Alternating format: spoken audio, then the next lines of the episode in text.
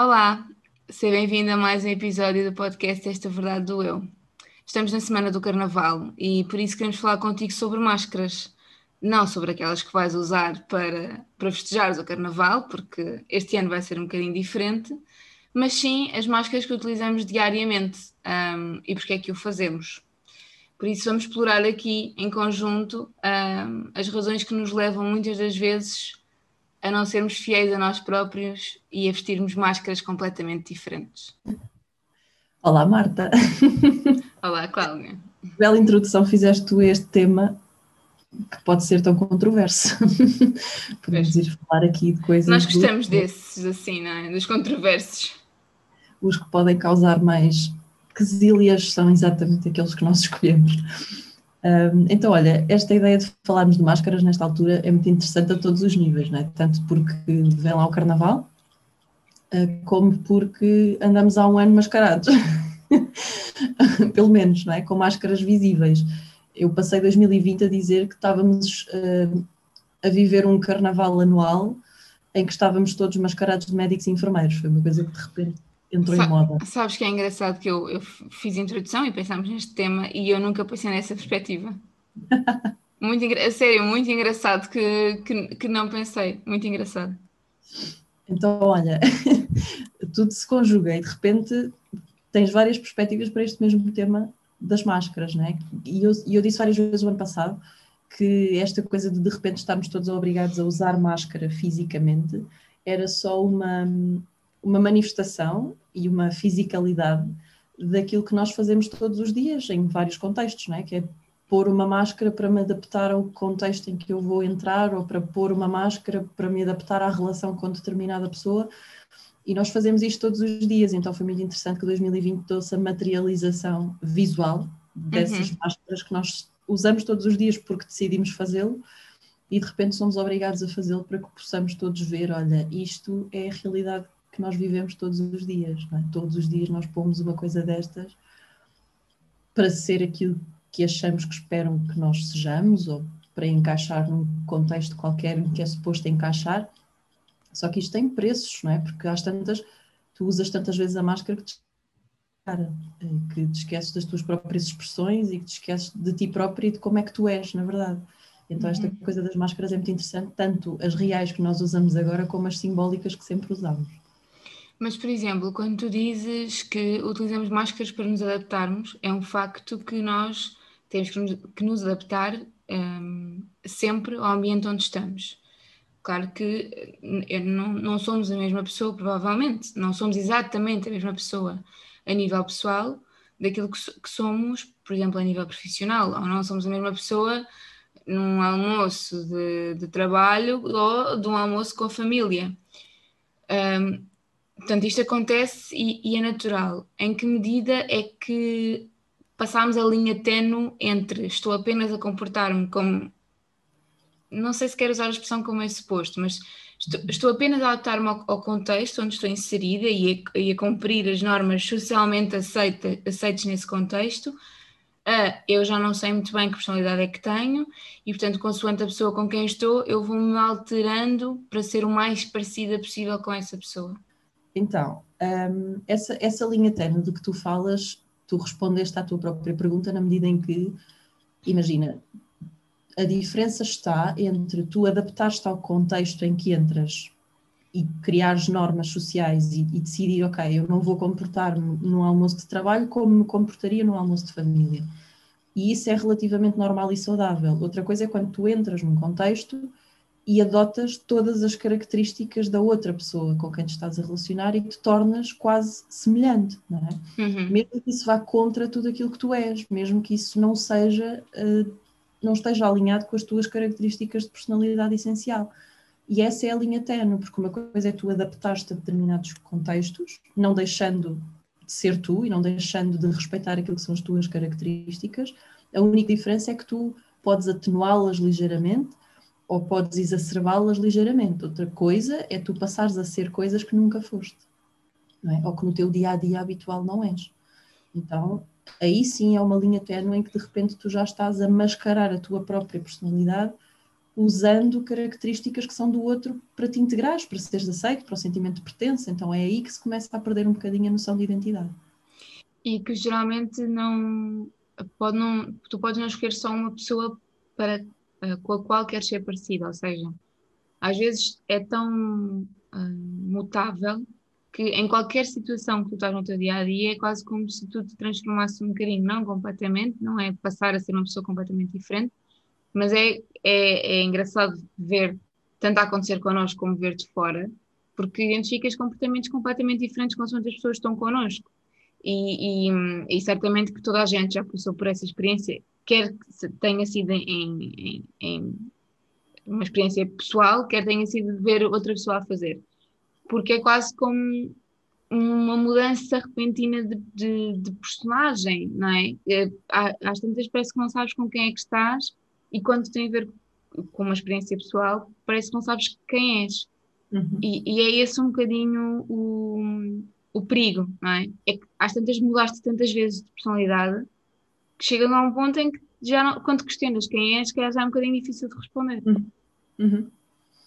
É, porque é, é, difícil responder para ti e é difícil responder para quem te vê de fora, não é? Porque às tantas. Pois. Para já as tuas relações acabam por se tornar de certa forma, algo superficiais, porque tu passas muito parte do teu tempo a tentar ser uma coisa que tu não és. E isso, para além de desgastar profundamente em termos da tua, da tua energia, também te vai desgastando em termos dos teus limites de personalidade. Então, às tantas já está tudo muito misturado, não é?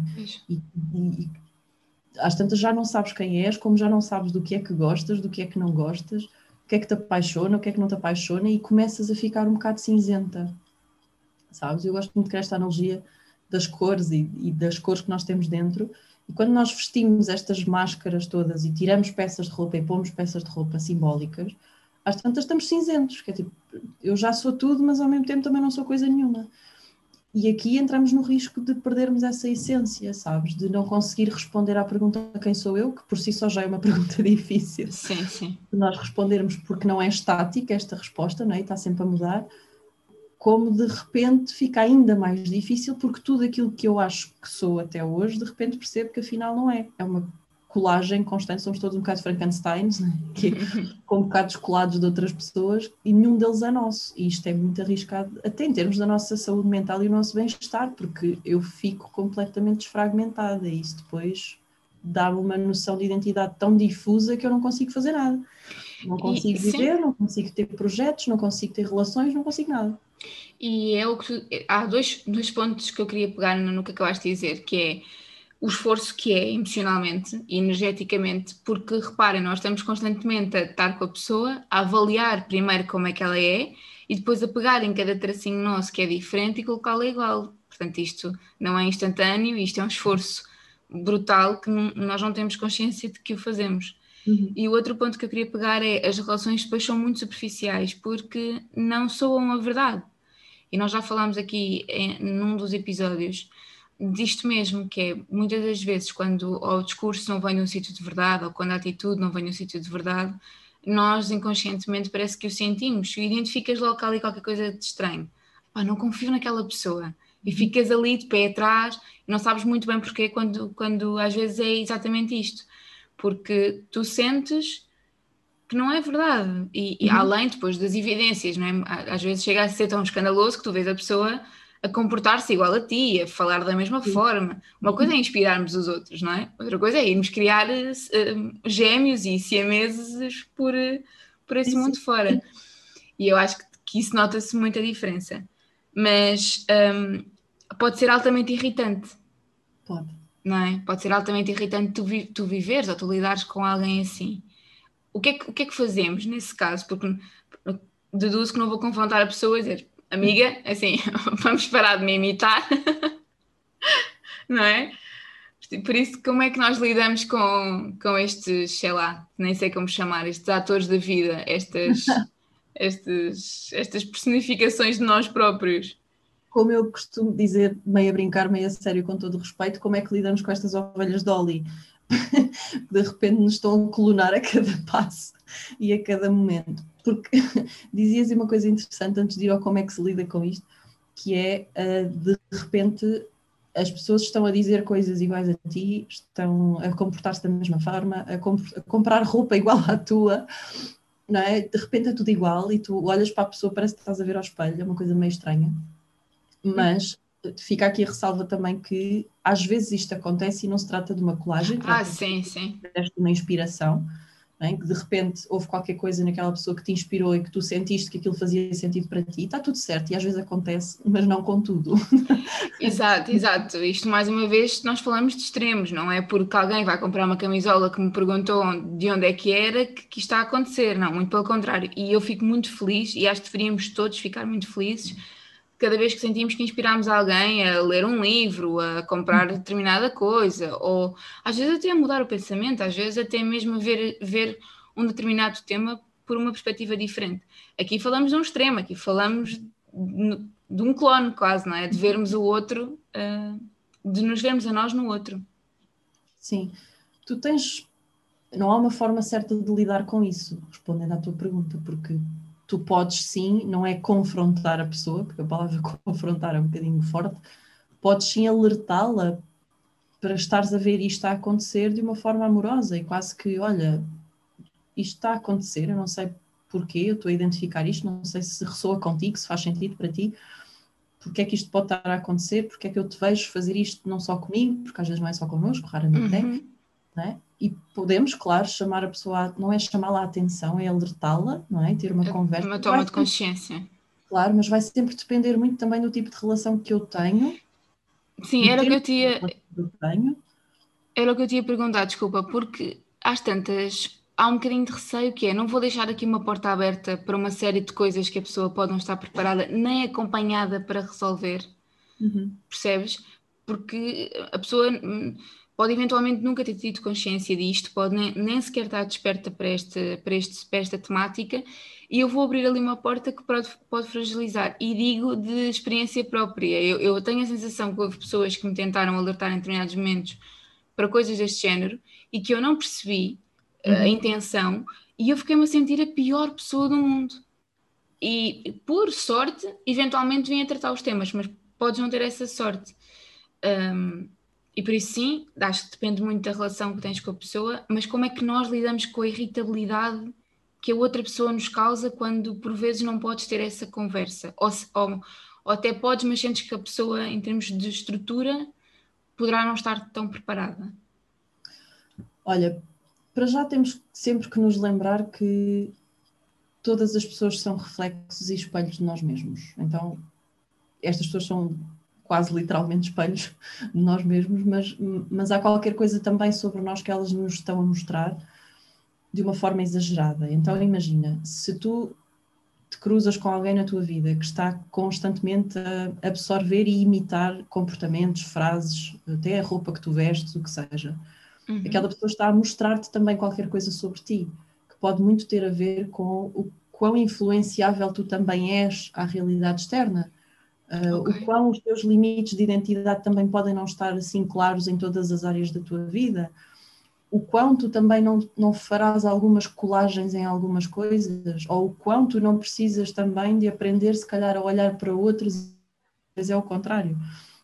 Não é? As uhum. pessoas estão sempre a espelhar-nos e tanto podem estar a espelhar-te o facto de tu também teres uma fragilidade de identidade, como podem estar a espelhar-te o facto de tu não permitires que ninguém de fora te possa inspirar. Às vezes acontece isto, nós estarmos tão fechados que também não nos permitimos aprender com o outro. Okay. E estas pessoas vêm mostrar-nos, olha, eu absorvo tanta coisa de ti, assim no extremo, quase como numa forma de te mostrar em exagero aquilo que tu precisas de aprender a fazer, que é Uhum. Okay? Então, esta é uma das formas, é ganharmos a consciência de que as outras pessoas são constantemente um espelho para nós tanto para coisas que eu tenho e não gosto, ou que eu não me dei conta, como para coisas que me faltam integrar na minha vida. Então isto ajuda muito a baixar um bocado a irritabilidade quando eu me ponho neste lugar de observador.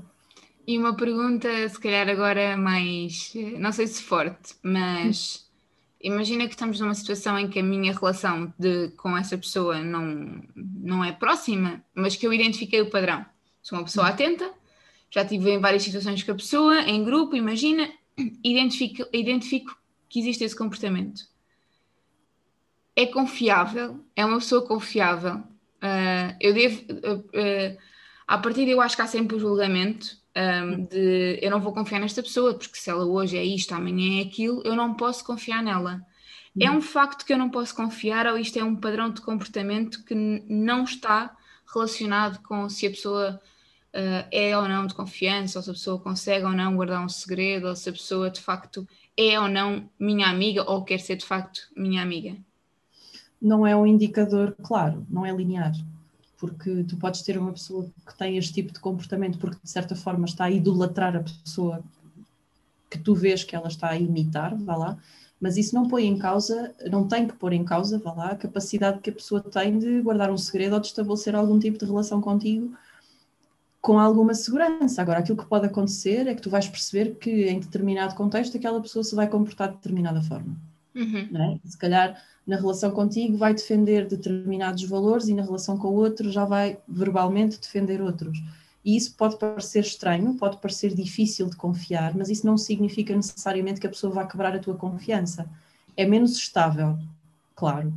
Seria, se calhar, arriscando menos seguro, vá lá para ti, poderes pôr temas demasiado importantes e significativos da tua vida nas mãos dessa pessoa, mais porque tu não te sentirias seguro em fazê-lo do que propriamente porque a pessoa o faria ou não o faria.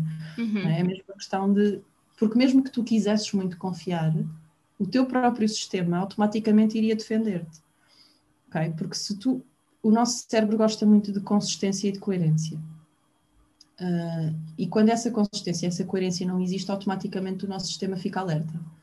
Okay. Fica logo, nós ficamos, porque nós gostamos desta coisa da certeza, não é? é uma das necessidades básicas do ser humano é a certeza. E portanto, se eu não sinto certeza numa determinada pessoa, numa determinada relação, mesmo que eu não queira, o meu sistema vai fazer-me ficar com o pé atrás e eu observar de longe, porque eu não tenho certeza, então eu não vou entrar com os dois pés e ficar ali por inteiro. Isso não é uma questão da pessoa ser ou não ser de confiança. O teu próprio sistema vai fazer-te dar o pé atrás se não encontrar esta consistência, esta coerência de comportamento. Uhum. E o que é que leva a que, a que muita gente tenha este comportamento de ter várias máscaras consoante as pessoas com quem se relaciona? Olha, muitas vezes hum, a necessidade do sentimento de pertença sabes? A aceitação, a necessidade de ser aceito, uh, o querer pertencer ao grupo ou àquela relação, o querer ser aceito por aquele grupo ou por aquela pessoa. Um... Mas é momentâneo, não é? Porque, porque imagina, se eu estou num grupo de pessoas uh, uh, ou estou várias vezes com as mesmas pessoas, o exemplo que tu davas há pouco, a pessoa uhum. concorda com, com um tema que eu, que eu estou agora a falar com ela, e 10 minutos depois, ou um dia depois, nós estamos novamente todos juntos e a pessoa já, já está em total desacordo com aquilo que tinha concordado comigo no dia anterior. Um, não há um medo de não pertença a uma relação comigo, ou seja, neste momento ela acabou de quase virar um bocado, de virar aqui as costas àquilo que tinha defendido comigo, e portanto, uh, uma probabilidade maior de não pertença, suponho, nisto no inconsciente, para pertencer uhum. a, a uma relação com outra pessoa. Isso é um raciocínio lógico e interessante para alguém que está a observar de fora. É um raciocínio que não acontece necessariamente para quem está a viver o processo, porque este processo é inconsciente, ok? okay. A pessoa não acorda de manhã a pensar, olha, deixa-me cá ver quem é que eu vou querer agradar hoje. Exato. Okay? Isto não é um processo consciente, a pessoa não o faz porque é péssima ou é louca, não é? E de repente, ah, hoje apetece-me agradar-te a ti, amanhã apetece-me, não é isto. O foco vai se movendo e vai se virando de forma mais ou menos inconsciente e os triggers que levam a que este foco se direcione para uma pessoa ou para outra são imensos, não temos como aqui dizer quais é que seriam, porque de pessoa para pessoa também vão variar.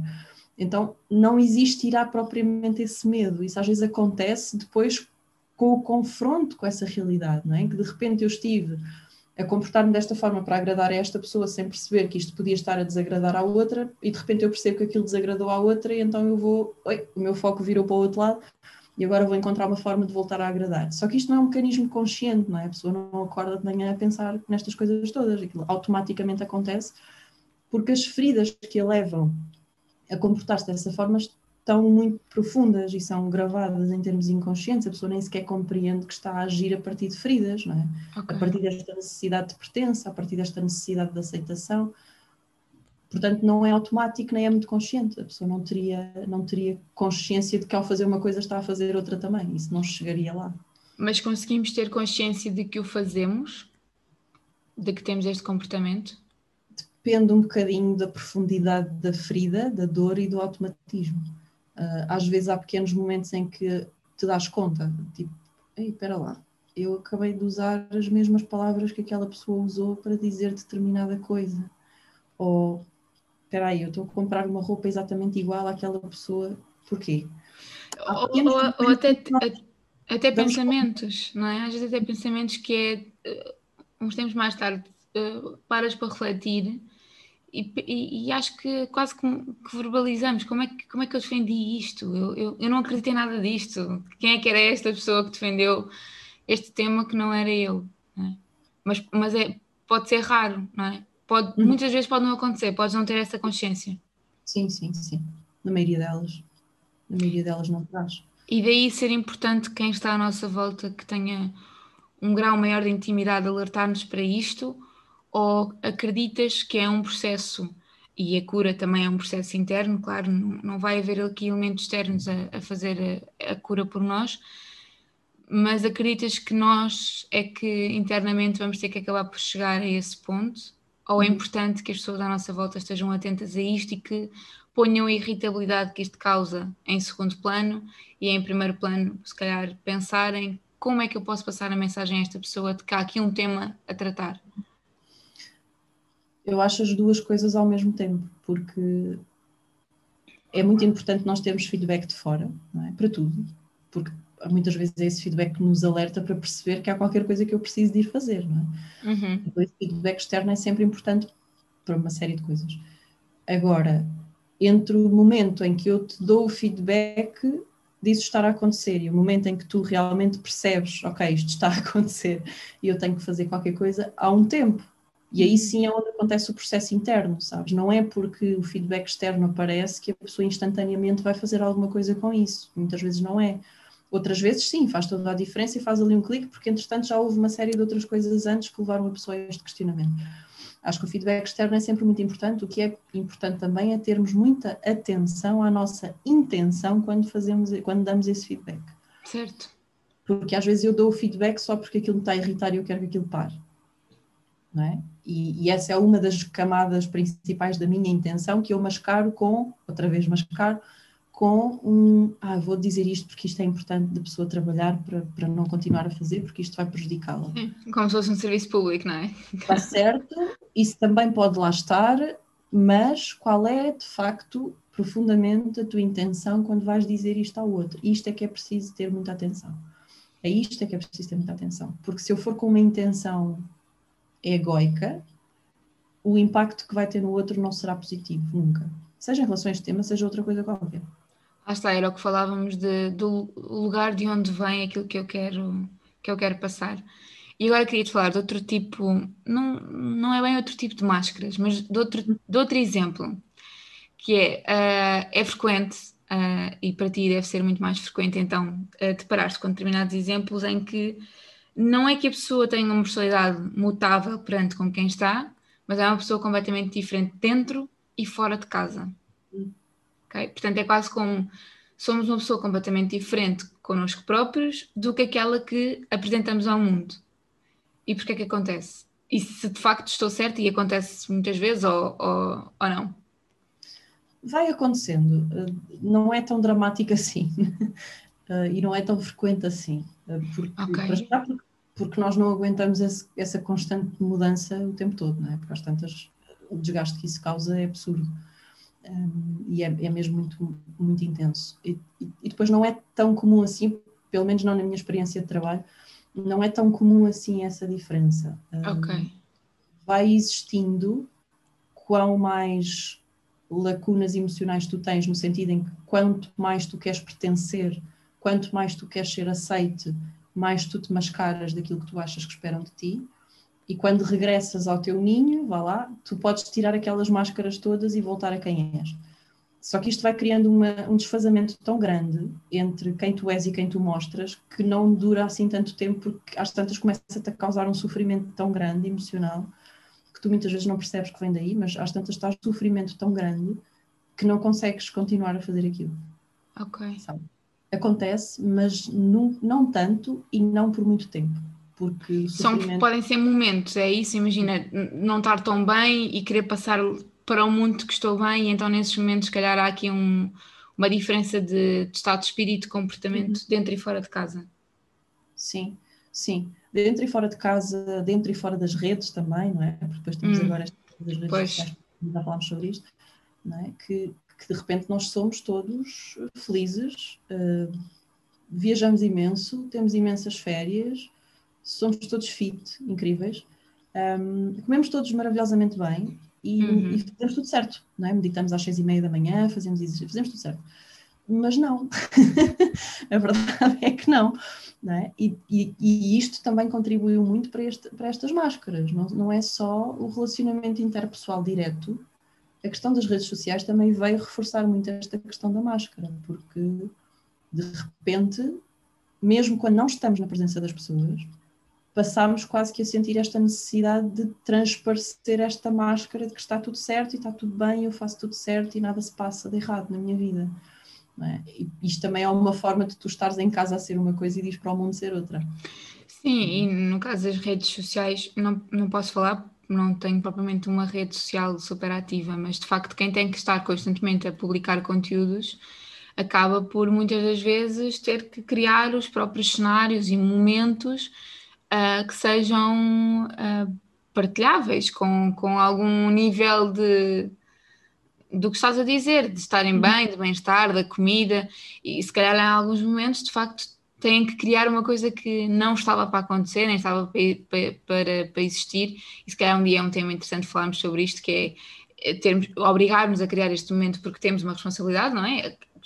É uma profissão, não deixa de ser uma profissão, Uh, que impacto é que tem em nós e no nosso, no nosso dia a dia. Por isso acho que é um, um bom tema para pormos aqui no nossa, na nossa lista, uh, porque está, está em todo o lado, não é? Quer dizer, mas eu queria te perguntar também, uh, visto que é tão difícil detectarmos este comportamento em nós e nem sempre nós temos as pessoas certas ao nosso lado que nos possam chamar a atenção ou às vezes até temos, mas de facto, porque é duro, é, é algo muito duro de nos dizerem, não é? É, é, é, é, é forte e às vezes nós podemos nem sequer querer ouvir ou não identificarmos, ou muitas das vezes eu acho que temos que ser muito seletivos nas pessoas que, que permitimos que nos digam também determinadas coisas.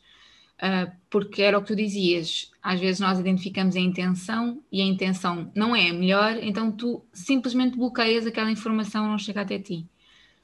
Há alguma forma que nós possamos, uh, connosco próprios, identificar que alguma coisa não está bem e nesse caso acredito que o ideal será sempre procurar acompanhamento, porque acho que isto deve ser muito complicado de tu resolveres sozinho. Sabes que eu digo sempre toda a gente devia fazer psicoterapia uma vez na vida.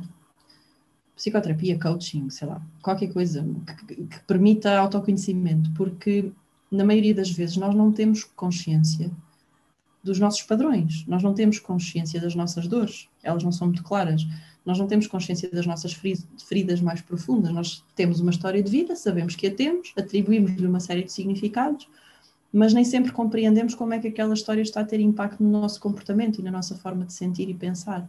Então, eu sou sempre aquela pessoa que diz, pá, mesmo que não tenhas nada identificado que queiras resolver, vai Sim. fazer um processo de terapia ou de coaching. Que vais, vais encontrar, estou a brincar. Encontrar, mas é verdade, vais encontrar. Eu acho que essa é uma das coisas que também trava um bocadinho as pessoas de ir às vezes, e eu já tive este feedback que é pá, eu, eu tive muito, muita vontade de começar, mas depois pensei, pá, não, e o que é que eu vou descobrir? Então não quero. Uhum. E isto às vezes trava as pessoas, é interessante porque de facto vais encontrar, quer queiras, quer não, porque nós temos todos coisinhas e mimimis, como eu digo, então este é sempre o conselho ou a sugestão, os conselhos, lá, hum, é sempre a sugestão, é vai fazer um processo de autoconhecimento, seja ele o que for, de que tipo for, vários tipos, se for por aí, não interessa, uhum. mas vai fazer, porque muitas vezes nós não estamos conscientes do nosso comportamento. Nós vivemos 95% do tempo em modo automático. É muito tempo. É. Ok? E esse modo automático está assente nas nossas crenças, que estão assentes nas nossas feridas, nos nossos traumas, nas nossas fragilidades emocionais, Então nós não sabemos, estamos 95% da nossa vida a viver em função dessas coisas das quais não temos consciência. É, é um ciclo, é um ciclo vicioso, sem dúvida. É? Então a estratégia é sempre esta: mesmo que não sintas que há alguma coisa para curar, vai-te conhecer, porque vais encontrar coisas para curar, sem dúvida nenhuma. não é? E depois, a partir daí, o processo de libertação e de autoconhecimento é tão grande que vale a pena todo, toda a parte difícil do processo de terapia ou de coaching ou do que for, que seja um mergulho interno. Ah, sim, isso. Assim, Sem dúvida. E eu, eu acho que é, é engraçado, porque todos nós, sempre que fazemos algo, seja o que for, seja um teste de personalidade, seja um mapa astral, seja o que for, que exercício for, que nos diga mais sobre nós próprios, eu acho que toda a gente fica fascinada, uhum. né? às vezes com aquela, com aquela parte do epá, isto é tudo verdade, como é que acertou, como é que. Mas acima de tudo, por descobrirmos mais, por compreendermos porque é que temos determinado comportamento. Então eu, eu ponho a psicoterapia, ou pronto, que é a experiência que eu tenho, um bocadinho nesse patamar, que é a, a, gratidão que eu tive em descobrir tantas coisas sobre mim e porque é que eu funciono de determinada forma. Portanto, se quiserem ver nesse, por, este, por este aspecto, eu acho que também é bastante, bastante positivo e de facto vão encontrar várias coisas para trabalharem e que se calhar até nem, nem nunca tinham identificado. E por isso, em modo de, de resumo deste episódio, uh, que mensagem é que queres deixar para todo este tema das máscaras que é, é, e que tu pegaste muito bem no início do episódio, que agora parece que andamos todos também um bocadinho mascarados, às vezes é difícil lermos uns aos outros agora na rua, não é? Só temos ali os olhos. Bem, dizem que é frase feita ao espelho da alma, não é? Mas não é fácil. Que mensagem é que deixarias tanto para quem possa eventualmente ter identificado este comportamento, como para quem às vezes está mega, mega, hiper irritado com, com alguém que tem este comportamento? Olha, perceber que nós somos todos crianças em corpos de adultos e que às vezes temos só que nos lembrar disto, eh, tanto para nós como para os outros, e perceber que hum, as máscaras são só máscaras e nós vamos continuar a usá-las enquanto somos humanos, porque faz parte do processo. Um, mas podemos escolher não as usar e a questão está aí, a escolha que eu faço todos os dias. E esta coisa de de repente olhar os olhos é fundamental porque passaste a poder sentir a pessoa através dos olhos e isto diz muito. Uhum. Então sintam-se, tanto sentirem a pessoa que está à frente a falar connosco, mais do que ouvir o que é que ela está a dizer, é sentir o que é que ela faz sentir. E depois também eu, eu estar consciente de como é que eu me sinto em determinado contexto. O que é que eu estou a sentir agora? Porque às vezes a minha necessidade de vestir uma máscara vem de eu estar a sentir que não pertenço. A minha necessidade de vestir uma máscara vem de eu estar a sentir que preciso de ser aceito. Então isso diz muito sobre nós. Então o truque e a mensagem para hoje é sintam-se. É só isto, sintam-se. Antes de vestirem o que quer que seja, antes de expressarem o que quer que seja, vão para o coração e sintam-se. Porquê é que eu tenho necessidade de vestir isto ou de vestir aquilo? Ou porquê é que será que aquela pessoa tem necessidade de vestir isto ou vestir aquilo? Então é trazer um bocadinho mais de presença e, acima de tudo, de gentileza, tanto para mim como para o outro. Que bonito. No episódio, no episódio anterior quisemos enviar esperança, neste pedimos gentileza para nós e para os outros. E por isso, obrigada por teres ouvido mais um episódio do nosso podcast. Para a semana voltamos. Em breve teremos assim algumas novidades. Uhum. Giras, eu acho. Lindas. por isso, beijinhos a todos. Beijos.